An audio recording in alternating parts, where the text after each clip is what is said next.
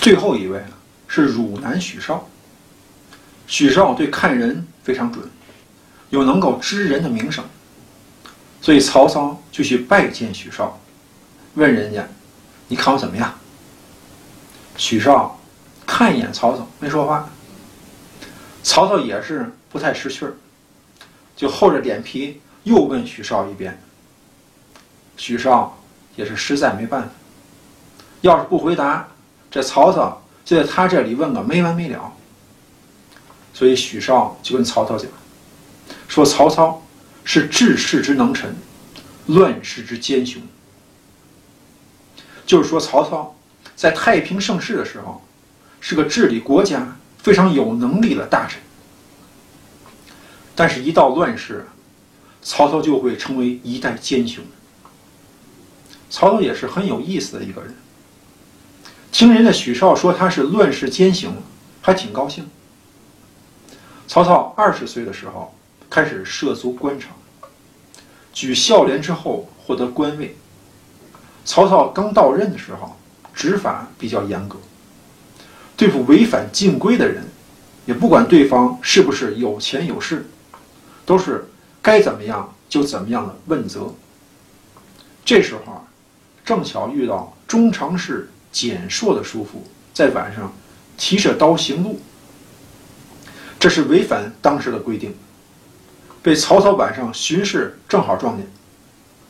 曹操不仅把中常侍蹇硕的叔父给抓住，还给打了一顿。从此以后，所有的人在曹操的管辖范围内都不敢违反禁规，曹操的名声就此算是树立起来。后来因为黄巾军起义，曹操被提升为。骑都尉，领兵马五千前来颍川助战。曹操小时候比较贪玩，而曹操的叔父看到曹操这个样子很不满意。作为长辈，都希望下一代能够一代更比一代强。天天如果只是声色犬马，那以后就是庸庸碌碌，难有作为。曹操的叔父。实际上是很关心曹操以后的成长，不希望曹操以后成为一个纨绔子弟，每天就是嬉戏游玩，浪费了大好时光。资源在拥有的时候，其实人们是不太懂得珍惜的；只有资源十分匮乏，总是不够用的时候，人们才会很谨慎、很珍惜。时间也是如此。有时间的时候，往往觉得时间过得很漫长，今天不做还有明天。但是等到没有时间，而又事到临头的时候，那是急来抱佛脚也没有用。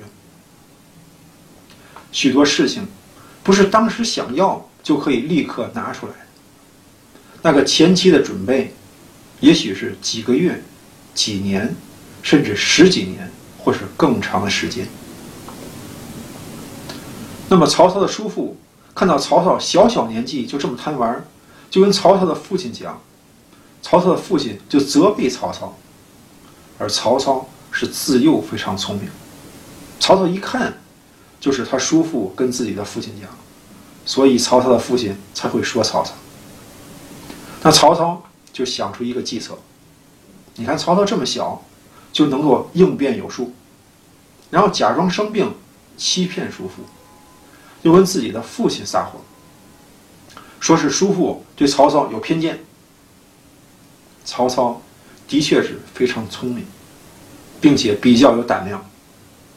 曹操是比较敢干，有胆识的正面描述是敢作敢为，负面描述就是胆大包天。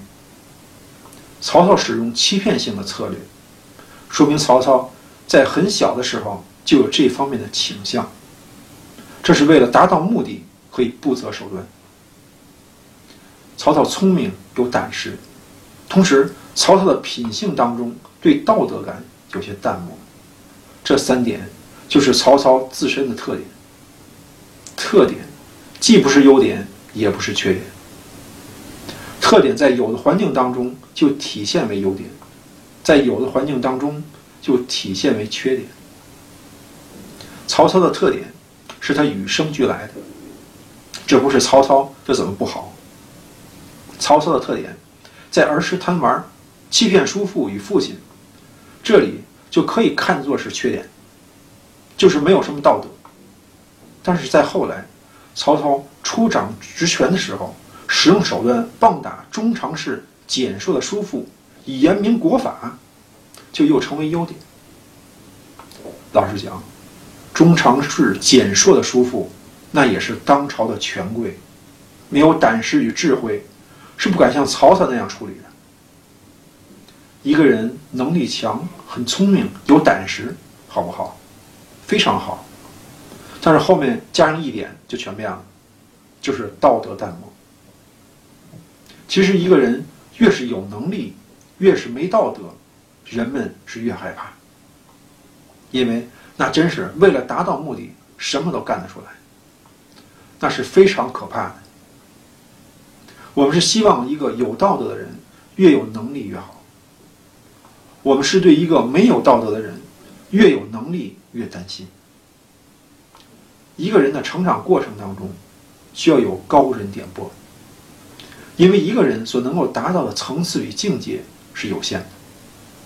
那个高层次、高境界的人点化一句，有时候就能够当场点醒一个人，让一个人就此大彻大悟。汝南许绍说曹操是治世能臣，乱世奸雄，是看到曹操本性特征。了解到曹操的特点，曹操聪明而有能力，道德淡漠却有胆识，这样的人，在太平盛世、社会秩序井然的环境下，能够将自己能力集中到社会治理层面。因为社会有序，所以即便曹操的道德感淡漠，也没有机会做出什么不好的事情来，并且曹操有胆识又聪明。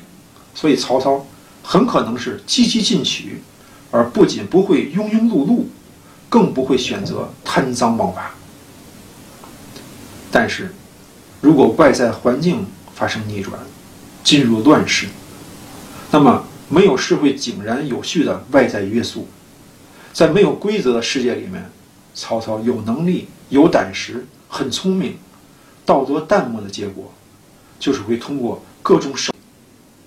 为了权力、地位、钱财、女色，那将会无所不用其极。曹操本身就是道德感淡漠，那乱世就谁有实力谁说了算，那曹操还不成为乱世奸雄？所以许绍是把曹操看透了，说明许绍在看人这方面用三个字来形容，就是非常准。但是后来，东汉王朝进入末期，国势衰落，外在乱世的客观环境就造就了曹操成为一代奸雄。话说曹操官拜骑都尉，领兵马五千前来颍川，正遇到张良、张宝战败逃跑，曹操领兵与张良、张宝大战一场，是杀得黄巾军斩首上万。抢到黄巾军的旗幡、金鼓、马匹很多很多。张良、张宝是死拼之后，才带着残兵败将得以逃脱。张良、张宝败走，曹操正遇到前来追赶、掩杀黄巾军的黄甫松、朱俊。三人寒暄几句，黄甫松、朱俊就带兵追赶张良、张宝去了。这边刘备、关羽、张飞。奉中郎将卢植之命来到颍川，只听得喊杀声不绝于耳，又望见火光冲天。刘备是赶紧带兵前来，可是此时黄巾军已经溃败逃散。刘备遇到黄甫松、朱俊，讲明自己受命中郎将卢植的来意，黄甫松就跟刘备讲：现在张良、张宝在这边。已经被打得溃不成军。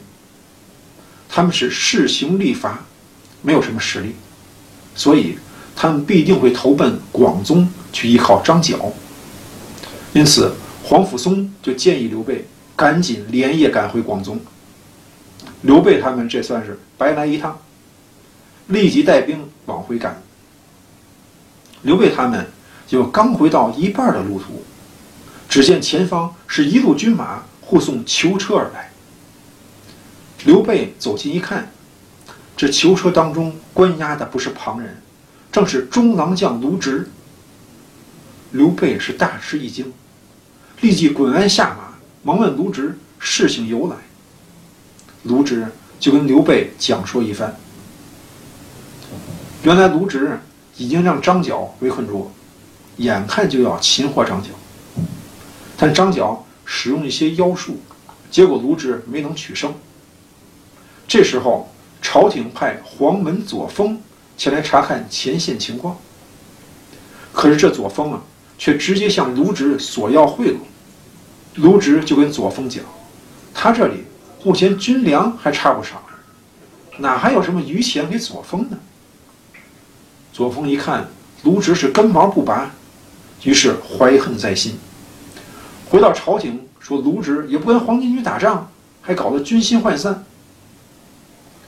朝廷听到这样的消息，当然是非常震怒，于是就派中郎将董卓来代替卢植，并把卢植是押送回京问罪。张飞听到此处是勃然大怒，当即就要砍了护送卢植的士卒，搭救卢植。刘备赶紧把张飞拉住。刘备对张飞讲：“朝廷自有公论，你可不要造次。”于是押送卢植的队伍继续赶赴京城。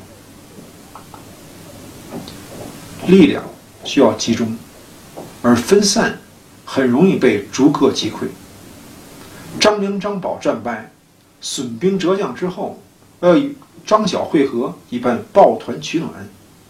这样还有相当规模的军事力量，看似逃散，也只是一时。最终集结分散各城的力量于一点，其威力同样不可小窥。朝廷派来黄门左峰赶赴前线，其实不仅仅是慰问。同时还有检查监视的含义。现在黄巾军起义，四方人马准备平叛，这里面有没有跟黄巾军勾结的官僚？这些拥兵自重的官员有没有也想造反的迹象？他们是不是全心全意的在那里评判？这些都是很难讲清楚的事情。所以朝廷会派出来一些人四处查看，发现一些危险的苗头，就会立即禀告朝廷，并且将即刻处理，将隐患于萌芽阶段消灭，而不是养虎生患，日后难以解决。所以黄门左峰这次来到中郎将卢植这里，也是含有检查卢植工作状态的使命。可是这左峰啊。